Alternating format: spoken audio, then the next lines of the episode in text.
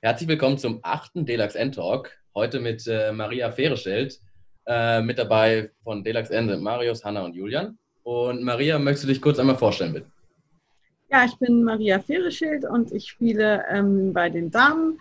Ähm, und ich bin seit zwei Jahren hier in Frankfurt und fühle mich sehr wohl im Verein und freue mich sehr, dass ich jetzt hier bei diesem Interview mit dabei sein darf da müssen wir direkt als Frankfurt-Spieler sind wir natürlich auch biased und sagen, klar, bei dem Verein kann man sich nur gut fühlen, ja. Aber du hast ja nicht hier angefangen, ähm, sondern woanders. Und wo und wie bist du denn zum Lacrosse-Sport gekommen überhaupt? Ja, meine Lacrosse-Geschichte ist sehr lang. Ich habe das mal gestern im Hinblick auf dieses Interview versucht zu rekonstruieren und mir ist aufgefallen, langsam ist es so, wie das ist mit älteren Menschen, die dann versuchen, Jahreszahlen herauszukramen und man denkt so, wie kann das sein, dass sie das nicht erinnern? Ähm, aber ja, ich glaube, dass ich 1995 begonnen habe, Lacoste zu spielen. Ähm, da war ich wohl in der zehnten Klasse ähm, und dazu gebracht hat mich äh, eine Freundin, die Gesa, die war ja auch länger Trainerin später in Frankfurt.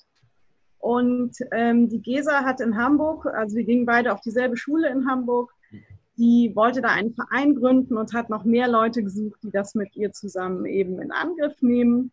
Und ähm, ja, und äh, ich war dann mit dabei in dieser Gründergruppe sozusagen. Und Lacrosse damals äh, war doch ein bisschen anders als heute. Ähm, ich hatte noch so einen schönen Cranberry-Holzschläger. Ich habe mir den gerade an die Wand gehängt, weil er so ästhetisch und hübsch ist, aber es sieht schon aus wie so ein Oldtimer, den man sich da Und ähm, das Training war auch noch gemischt, weil wir einfach so wenig Leute waren, die überhaupt gespielt haben. Äh, aber die Motivation war sehr hoch. Und ähm, dann habe ich eben in Hamburg ähm, ja, da habe ich noch gespielt. Ich meine so bis 97, da war ich sogar bei der EM in Prag. Ich habe sogar ein Tor geschossen. Das kann man sich heute überhaupt nicht mehr vorstellen. Ich bin mit Sicherheit überhaupt nicht der Spieler, der jetzt heute auf einer EM ein Tor schießen würde, aber egal, damals ging alles so. Ähm, und dann habe ich, dann bin ich in die USA gegangen, aufs Internat äh, für eine Weile und da habe ich bescheuerterweise nicht Lacoste gespielt. Das ähm, war irgendwie nichts, was in diesem Internat irgendwie so, äh, weiß ich nicht, das, das war dann nicht so groß und überhaupt, ich war dann ja im letzten Jahr und hätte dann gegen diese ganzen Leute auch mich durchsetzen müssen, die das schon alle äh, Highschool jahrelang gemacht hätten. Das war, glaube ich, so ein bisschen schwierig, ja. So, dann kam ich wieder und dann äh, habe ich erstmal die Schule fertig gemacht und dann bin ich nach Berlin gegangen ähm, zum Studieren. Da habe ich dann auch noch mal ein bisschen gespielt beim Blacks. Und dann ähm, habe ich viele Aufla Auslandsaufenthalte hinter mich gebracht in Frankreich, Brasilien, USA, äh, frag mich nicht, aber auf jeden Fall Lacoste war dann erstmal nicht mehr so gut möglich und dann hatte ich irgendwann mein Medizinstudium abgeschlossen, bin dann nach Köln gegangen und da war ich auch ziemlich schnell im Schichtdienst, was auch sehr kontraproduktiv ist für Teamsport. Dann habe ich zwei Kinder bekommen und dann 2015 dachte ich, jetzt eigentlich schade. Welcher Sport hat dir eigentlich am meisten Spaß gemacht in deinem Leben? Das war auf jeden Fall Lacrosse. Ich will jetzt wieder Lacrosse spielen. Dann habe ich also, Moment, 20 Jahre, nachdem ich angefangen habe, dann quasi nochmal neu angefangen. Diesmal mit Plastikschlägern und zwar wirklich, das war wirklich sehr schwierig, weil es äh, es ist ein ganz anderes Spiel mit dem Holz als mit dem Plastikschläger und ich, ich kann bis heute nicht, nicht wieder richtig fangen wie früher. aber ähm, ja, aber es war eine gute Entscheidung. Ich, ich liebe dieses Spiel einfach. Hast du ähm, in der Vergangenheit noch andere Sportarten gemacht? Mhm. Ja, also der erste Sport, den ich gemacht habe, war Feldhockey, aber da war ich noch, ähm, also wirklich in der, habe ich wahrscheinlich in der Grundschule angefangen und Tennis. Mhm. Dann habe ich auf Rudern gewechselt, das habe ich auch sehr intensiv betrieben. Und ähm, Lacrosse habe ich quasi erst dann nach dem Rudern angefangen. Okay. Würdest du sagen, dass dir. Liebe ist, wenn ich all diese Sportarten vergleiche, gefällt mir Lacrosse einfach am besten. Würdest du sagen, dass die anderen Sportarten dich trotzdem da auch für Lacrosse weitergebracht haben? Also gerade vielleicht auch Feldhockey? Ja, jede so auf seine Weise. Ne? Feldhockey einfach so von der, äh, von der Aufstellung, wie muss ich mich hinstellen, Manndeckung und so weiter. Ne? Einfach so diese grundsätzlichen Sachen. Und Rudern, Rudern ist einfach was, wo man wahnsinnig diszipliniert sein muss und sich wirklich quälen muss.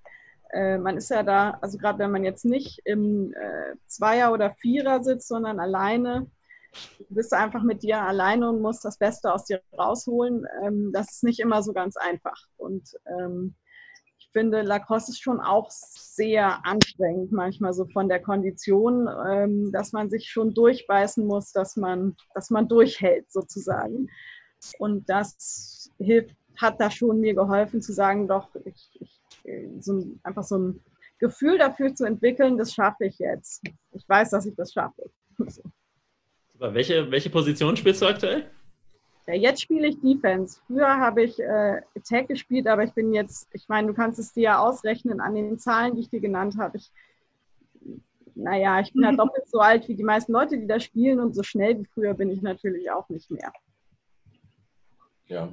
Aber was, was, oder kannst du benennen, was für dich Lacrosse den anderen Sportarten voraus hat? Also warum ist das dein Favorite von allen jetzt gewesen?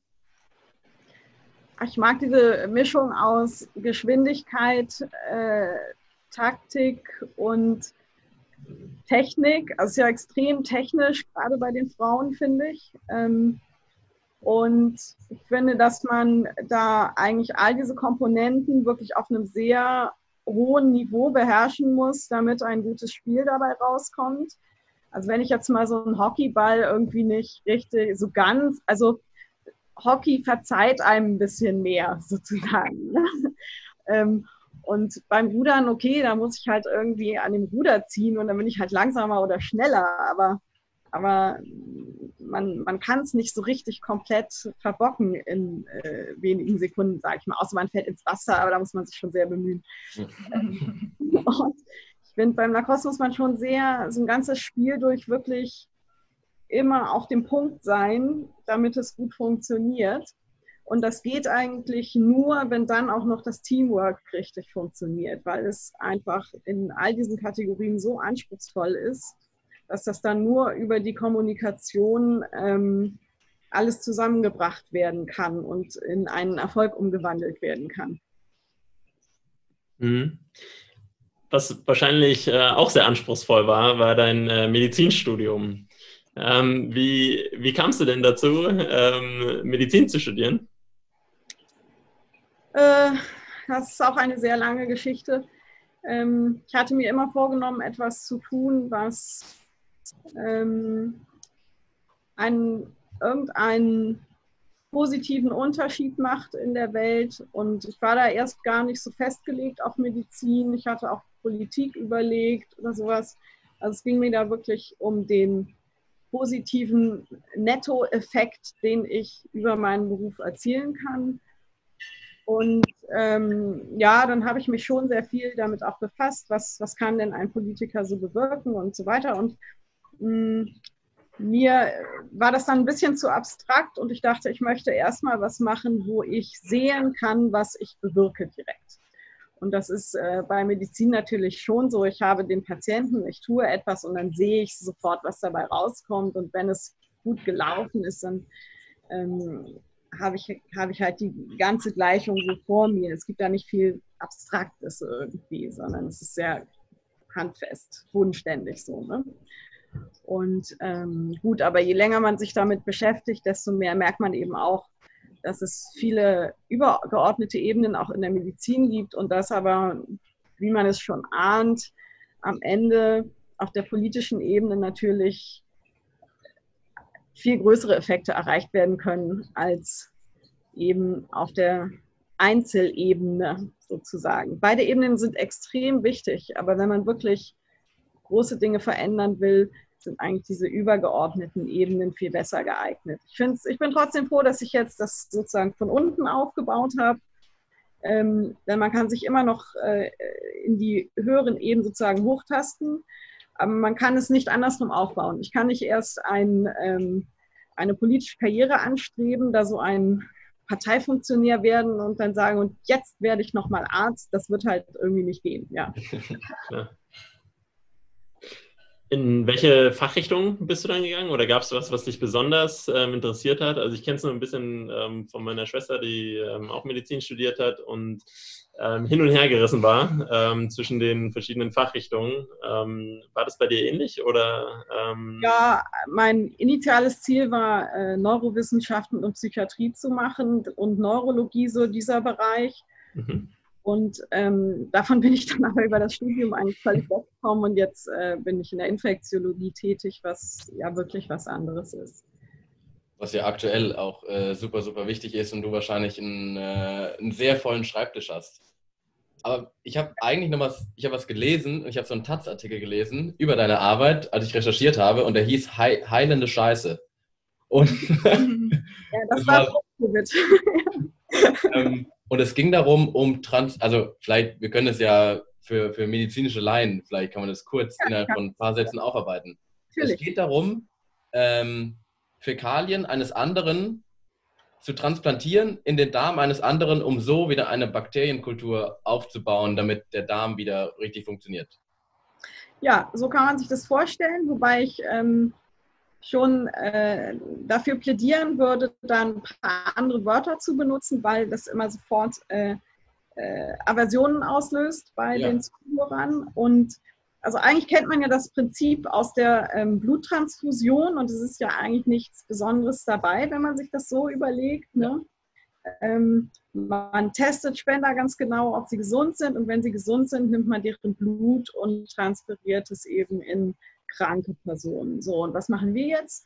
Ähm, wir gucken uns halt den Darm an und wenn der Darm äh, krank ist, weil die Bakterien, die ihn kolonisieren, nicht ähm, günstig zusammengesetzt sind, dann suchen wir einen Spender, der wird genauso durchgecheckt wie so ein Blutspender, noch viel ausführlicher eigentlich. Und ähm, dann äh, spendet der uns Stuhl und diesen Stuhl ähm, arbeiten wir dann auf versuchen dann möglichst nur die, die guten Bakterien sozusagen herauszufiltern. Und äh, die werden dann übertragen, äh, aber in, in, Kapselform. Also sie können das wie ein Medikament schlucken. Ah, okay. Ähm, und ja, und die siedeln sich dann eben im Darm an. Ist und in, in den meisten Fällen funktioniert das sehr gut. Das ist eine relativ neue Wissenschaft, oder? Ich habe, glaube ich, mal ähm, also das Bionom, äh, heißt das so? Ähm, also Mikro, ja genau, äh, Mikrobionom. Ähm, da, ja, ich habe mal, glaube ich, eine Dokumentation darüber auf Arte äh, gesehen. Mhm. Ähm, ist ganz spannend, weil es, glaube ich, auch aus den USA kommt, wenn ich mich äh, recht entsinne, aber es ist noch relativ neu, oder, das, äh, das Gebiet? Ja, ja und nein. Also genau diese Therapie ist, ist tausende von Jahren alt, mhm. aber dass man es nimmt und wissenschaftlich aufarbeitet, ähm, das ist neu und auch versucht zu verstehen, warum das funktioniert und das auch versucht noch ähm, zu perfektionieren. Das ist relativ neu, das ist richtig. Okay. Ich kannte das nur von dem, äh, wenn man Antibiotika genommen hat, über zwei Wochen, dass man danach, äh, habe ich immer Symbiolakt gehabt. Ich denke, es ist ja ein ähnliches Prinzip. Oder das, das sind dann so Milchsäurebakterien, glaube ich, die man dann äh, als so Pulver nimmt. Symbiotikum ist es dann. Okay, das ist dann was anderes. Ja, nee, nee, es ist eigentlich ganz nah dran. Ähm, okay. Das Antibiotikum wird halt in einem Labor ähm, äh, hergestellt und nicht von einem, also irgend, irgend, irgendwann okay. hat jemand mal diesen Stamm entweder aus jemandes Stuhl oder aus der äh, Natur sozusagen ähm, äh, geholt und der wird jetzt immer rekultiviert in einem Labor und dann eben auch äh, als Medikament verpackt. Aber mhm. das Prinzip ist eigentlich ähnlich. Nur das, was wir benutzen, ist halt also man muss sich das viel, viel, viel reichhaltiger vorstellen. Ja. Ja. Viele Bakterien drin. Und okay. vor allem sind die Bakterien drin, die das Ökosystem des Darms, die auch dazu passen. Ne? Mhm. Bei den Probiotika ist das so ein bisschen fraglich, ob das wirklich da alles so, so hingehört, was man da einnehmen soll. Ja. Okay. ähm, aber neben dem bist du ja in Infektu Infektiologie, bist du sehr, sehr tätig und ähm, aktuell gibt es super viele Interviews. Ich habe was gesehen bei Panorama, warst du im Gespräch mit, äh, mit einem, ich habe mir nicht alles angeschaut, äh, aktuell äh, sehr, sehr stressig, sehr, sehr viele Konferenzen noch oder hat sich das schon wieder ein bisschen abgeflacht seit, naja, Mitte März? Ja, also wir hatten natürlich im Mai sehr viele Patienten, also so um Ostern ja. herum. Ähm, das ist jetzt besser geworden. Aber es sind dann auch sehr viele wissenschaftliche Projekte um Covid jetzt angelaufen, die unsere Patienten und auch unsere ganze Tätigkeit einfach betreffen.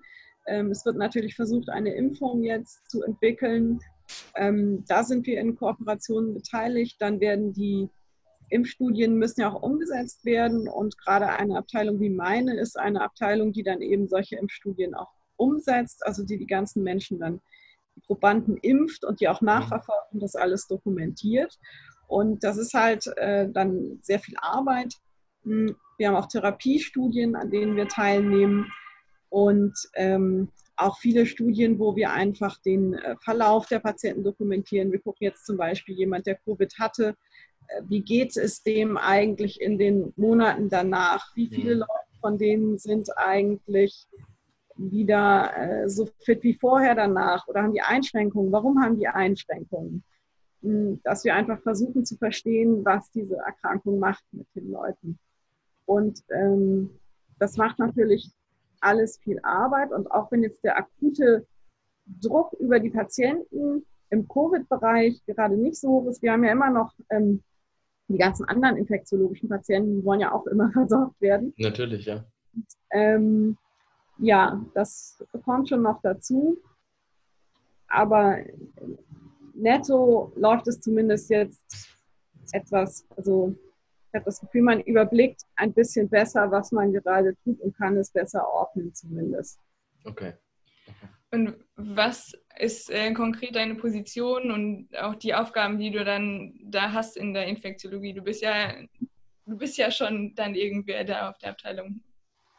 Genau, also ich bin äh, Professorin für Infektiologie und leite dann auch die Infektiologie an Universitätsklinikum Frankfurt das heißt, ich bin äh, voll verantwortlich für die Patientenversorgung, für die Lehre in diesem Bereich und für die wissenschaftlichen Tätigkeiten dieser Abteilung.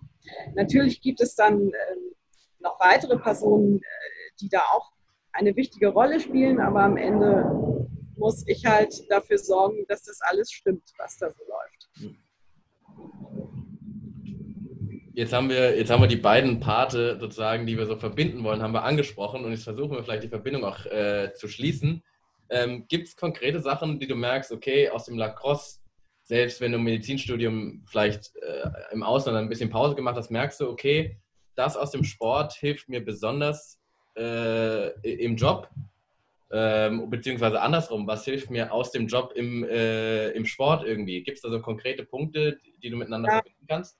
unbedingt, also das trifft vielleicht auch sehr für Frauen zu, muss man auch sagen, aber wahrscheinlich auch für Männer. Aber ich sage mal so, wenn man jetzt so den Stereotyp nimmt, ist Lacrosse jetzt kein typischer Frauensport, würde ich sagen. Und ähm, ich äh, will natürlich diesen Stereotyp überhaupt nicht unterstützen. Das will ich damit nicht sagen. Aber ähm, nun gut, es gibt ja schon ein, eine gewisse Härte in diesem Sport und ähm, das verbindet nicht jeder mit Frauen, sage ich mal. Und ähm, jetzt ist es ja auch so, wenn ich jetzt in die Medizin gehe, das ist auch ein sehr kompetitives Feld, wenn man jetzt im universitären Bereich arbeitet. Und da auch einen Bereich zu leiten, äh, ist auch sehr kompetitiv und das, man wird da auch nicht immer mit Samthandschuhen angefasst und alle sind immer nur nett zueinander und so ist das bei weitem nicht. Und ähm, ich denke, dass äh, mir das schon so ein bisschen geholfen hat, äh, mich dann auch durchzusetzen und auch ähm, Rückschläge einfach, ja, dass man die so wegsteckt und über sich ergehen lässt und sagt, naja, beim nächsten Mal klappt es dann halt. So wie es ja auch nicht jedes Training toll läuft und es bringt ja nichts, wenn man dann jedes Mal irgendwie völlig aufgelöst ist. Dann muss man sich halt vornehmen, dass es beim nächsten Mal besser läuft und ja, meistens läuft es ja dann auch besser. Ne? Aber einfach so diese, diese Ausdauer zu haben, mal über einen längeren Zeitraum was durchzuziehen und ähm, auch wenn es nicht nur Erfolge gibt auf dem Weg. Du hast jetzt schon ähm, auch angesprochen, ähm, ist das auch ähnlich, also jetzt die, die Unterschiede zu, zum Beispiel zwischen ähm, Damen- und Herren-Lacrosse, ist das, siehst du da eine ähnliche Parallele auch in deinem ähm, Berufsfeld, ähm, dass du sagst, ähm, die Medizin ist noch äh, eine typische Männerdomäne und da muss man sich als Frau auch nochmal stärker durchsetzen. Würdest du das auch so sehen? Ja und nein, es ist eigentlich keine typische Männerdomäne mehr. Es gibt mehr ähm, Universitätsabgänger, die Frau, Gängerinnen als Abgänger mittlerweile, mhm. weil du aber in, schon in Facharzt, Oberarzt äh, oder Chefarztpositionen gehst, dann ähm, ist alles so wie früher, sage ich mal. Und wenn du jetzt äh, Professuren an Universitäten nimmst, ähm, das, das sind äh, bei Weitem, das sind bilden die Frauen nur einen Bruchteil ab von diesen Positionen. Und da muss sich noch viel ändern, aber allein durch die Zahlen wird sich das auch ändern. Es dauert einfach noch ein bisschen. Hm, das muss man jetzt einfach aussitzen. Ja, ist anders. Aber es ist ja auch so, ne? Einfach noch 20 Mal zum Training gehen, so ungefähr. Und dann regelt sich die Sache schon. Aber es ist auch auf jeden Fall ein schönes Zeichen, wenn wir das so hören, dass mhm. die Weichen schon richtig gestellt mhm. sind. Mhm. Also ich denke, gerade wenn es mehr Abgängerinnen jetzt gibt, ähm, dann ist das ja ein gutes Signal eigentlich auch für die Zukunft. Oder? Aber was würdest du den jungen Lacrosse-Spielerinnen mitgeben auf den Weg? Also was für Tipps oder generell, falls sie jetzt den Weg einschlagen wollen, auch Medizinerin werden zu wollen? Ja, ähm, ach so, falls sie den Weg einschlagen wollen. Ja, also ich, ja, oder auch schon drin sind. Im Studium und gerade noch. Äh also ich glaube, der, der Fehler, den ich gemacht habe, war, dass ich mir selbst eigentlich nichts zugetraut habe am Anfang und andere Leute mir dann das quasi eingeredet haben, dass das doch könne und so. Und ähm, man, man sollte ruhig an sich glauben. Und ich, ich meine, wenn ich mir vor Wann habe ich, äh, vor 13 Jahren habe ich angefangen zu arbeiten als Ärztin. Ich hätte, im, ich hätte mir im Traum nicht vorstellen können, dass ich einmal in dieser Position arbeiten würde. Aber andere Menschen haben das sehr schnell erkannt und ähm, das waren aber auch Männer und haben mich sehr gefördert. Und da kann ich nur sagen, es wäre doch schön, wenn wir Frauen das auch selber schon mal ein bisschen früher erkennen würden und ähm, uns es schaffen würden, uns selbst dadurch zu motivieren. Denn nicht jeder hat dann Glück, dass er irgendwen anders trifft, der das erkennt. Und das ist dann sehr schade. Ja. Das ist im Grunde genommen auch, eine, auch eine, eine, schöne Parallele zum Lacrosse. Mhm. Ähm, ich erinnere mich auch daran, als, äh, als ich auch angefangen habe und ähm, auch das erste Mal einen, einen Schläger in der Hand hatte in, in den USA und der Trainer dann auch kam oder der Coach kam und, äh, und meinte, kriegst du schon hin, mhm. obwohl man ziemlich Muffensausen quasi hatte. Ähm, und ich glaube, das, das hilft schon, wenn du auch gerade jetzt in der, ähm, in der L-Tag-Line ähm, oder wo man halt gerade spielt, ähm, vielleicht den einen oder anderen etwas erfahrenen Spieler hat, ähm, der wirklich zeigt, dass äh, die Person an, an, einen glaubt. Und ich glaube, dadurch kann man ziemlich viel Selbstbewusstsein schöpfen und das auch dann auf dem Feld zeigen. Das ist vielleicht auch eine ja, nette Parallele. Genau, das bringt auch äh, noch einen Aspekt auf, den ich jetzt noch gar nicht äh, erwähnt hatte, aber der auch zwischen Arbeit und Lacrosse, finde ich, sehr wichtig ist, das Team einfach.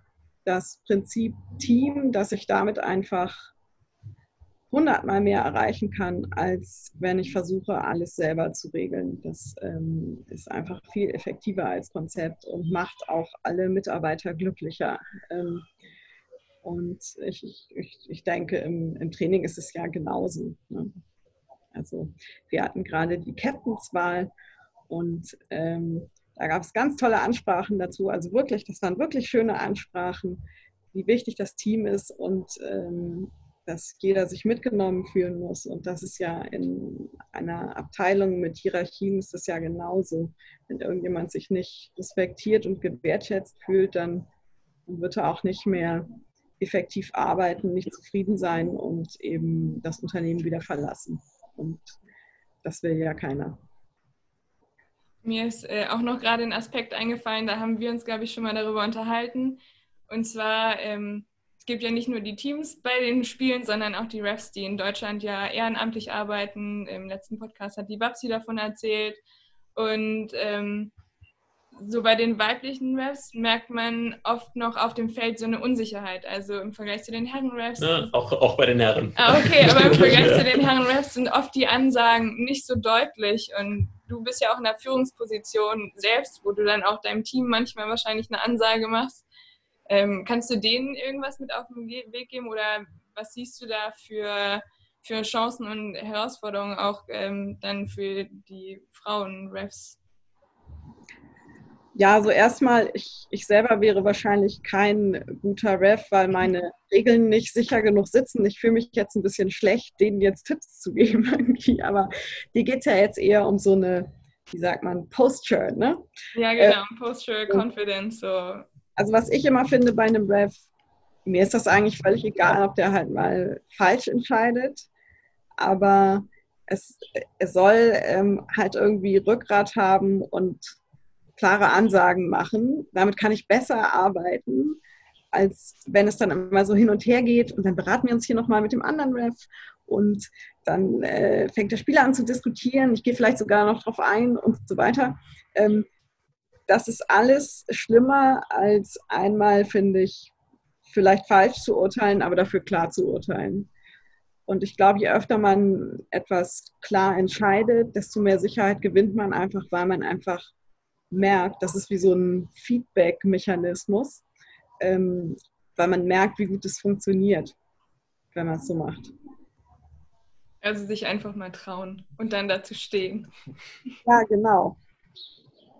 Also ich würde mich nicht trauen, äh, es einfach nicht angebracht ist, äh, einen, einen Ref zu beschimpfen, nur weil er irgendwas falsch entschieden hat, aus meiner Sicht. Wenn er sich dahin stellt und das mit Überzeugung tut, dann ich würde das so akzeptieren, würde mich vielleicht ärgern, aber mir auch nicht, ja.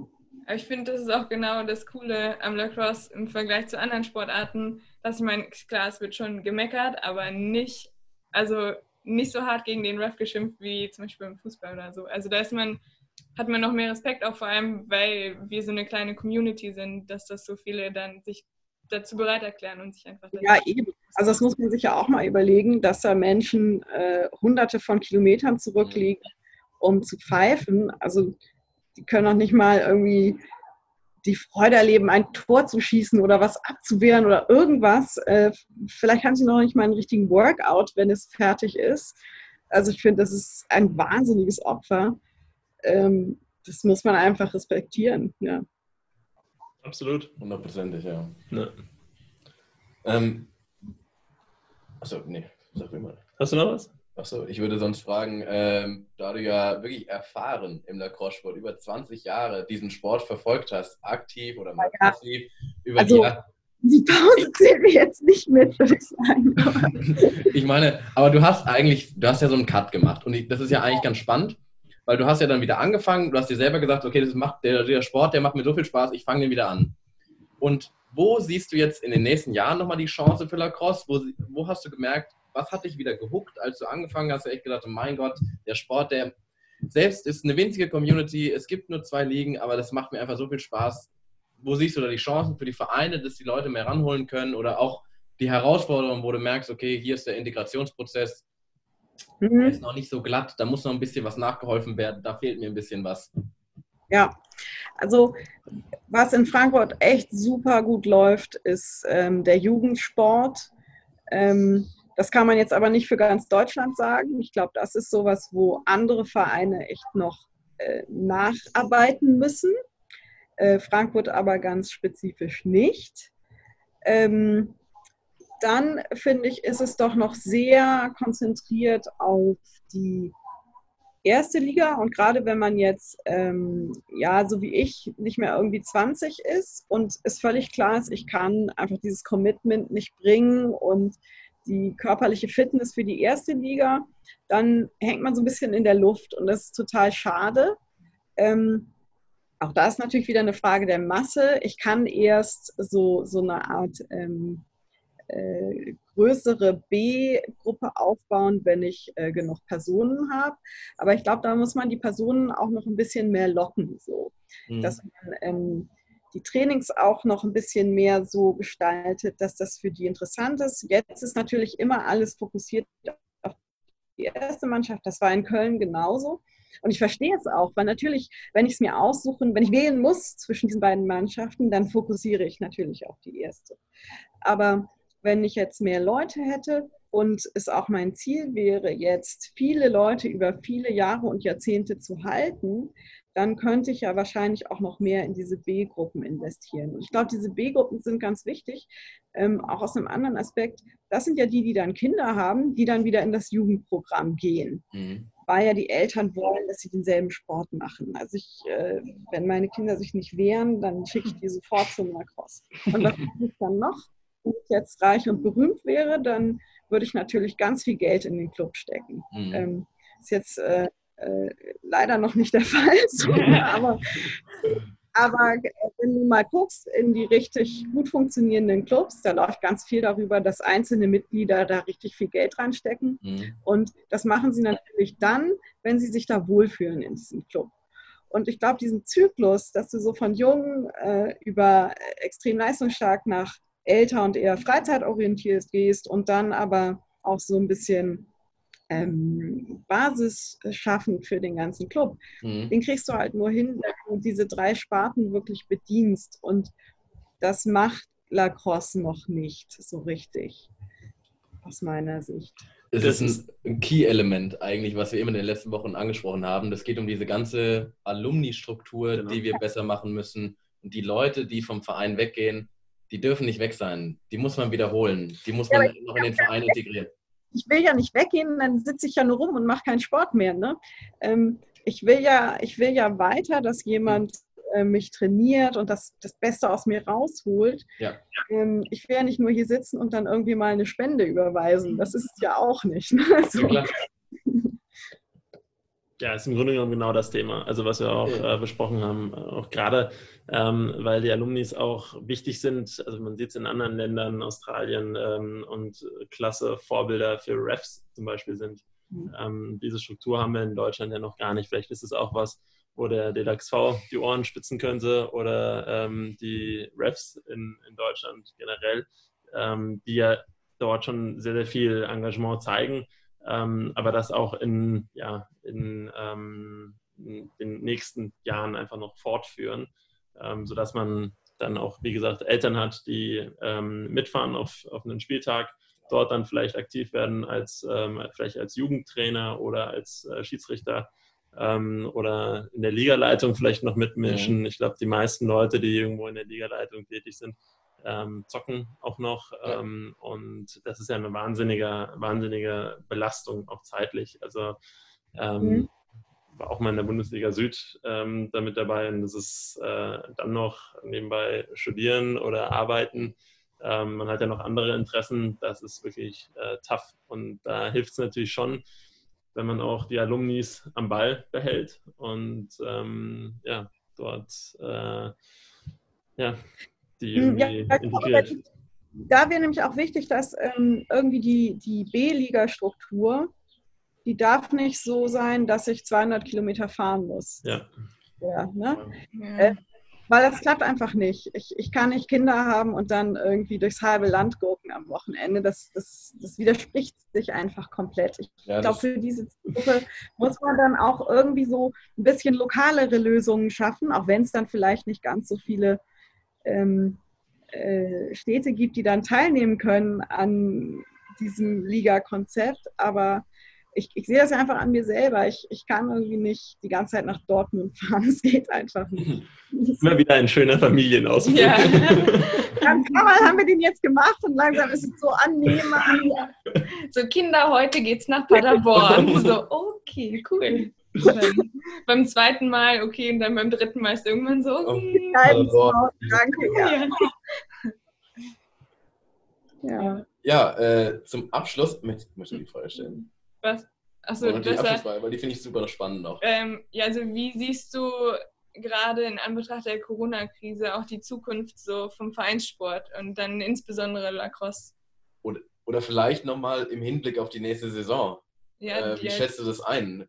Die, die Hinrunde, Rückrunde? Ja, ich hoffe natürlich sehr, dass alles gut geht. Ähm, insgesamt ähm, bin ich optimistischer gestimmt als, also im Mai äh, war, waren wir wirklich voller Ungewissheit, was jetzt mit uns passiert, ja.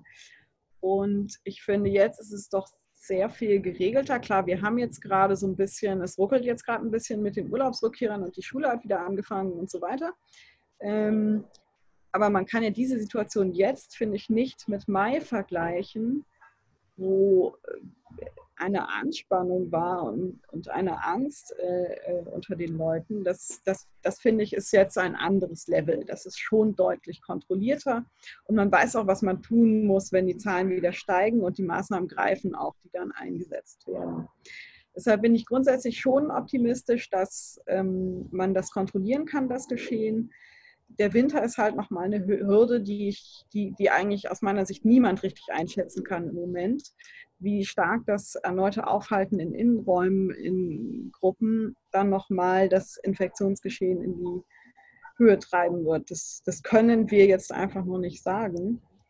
Und, aber der andere gute Punkt ist, da war ich auch erst so ein bisschen skeptisch, aber jetzt sieht es wirklich ganz gut aus, dass doch einige Impfstoffe mh, hm, schon in ziemlich weiten Phasen sind und äh, ja, wirklich funktionieren könnten. Und ähm, das ist natürlich ein gutes Konzept für eine Liga, dass man sagt, es müssen sich dann halt alle impfen. Ähm, und dann ist so eine Liga ja safe, je nach Wirksamkeitsgrad des Impfstoffes. Ne? Da, aber das, kann, das wird natürlich noch ein bisschen dauern und das wird uns jetzt für die kommende Saison noch nicht zur Verfügung stehen als Konzept. Ja. Das ist eine realistische Aussage, mit der man arbeiten kann.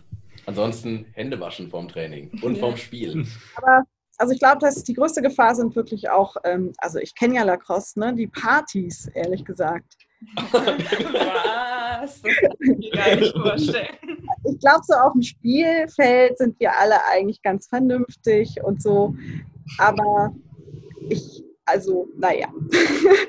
also, mittlerweile nehme ich ja nicht mehr so viel am Partygeschehen teil, aber also früher äh, war es schon sehr exzessiv und äh, da kann ich mir doch gut vorstellen, dass es einige Ansteckungen gibt, die vermieden werden können. Man, jeder erinnert sich jetzt so an drei, vier Situationen so im Hinterkopf und lässt die mal so durch den Kopf laufen und sagt so, oh Gott, oh Gott, oh Gott, oh Gott. Das Wort Eiswürfel müsste in dem Zusammenhang vielleicht einmal fallen. Aber Lassen wir das so stehen. Alles klar. Ja, prima. Ich, Maria, ähm, vielen Dank für deine Zeit, dass du dabei warst. Hat uns auf jeden Fall sehr gefreut. Ja, hat Spaß gemacht.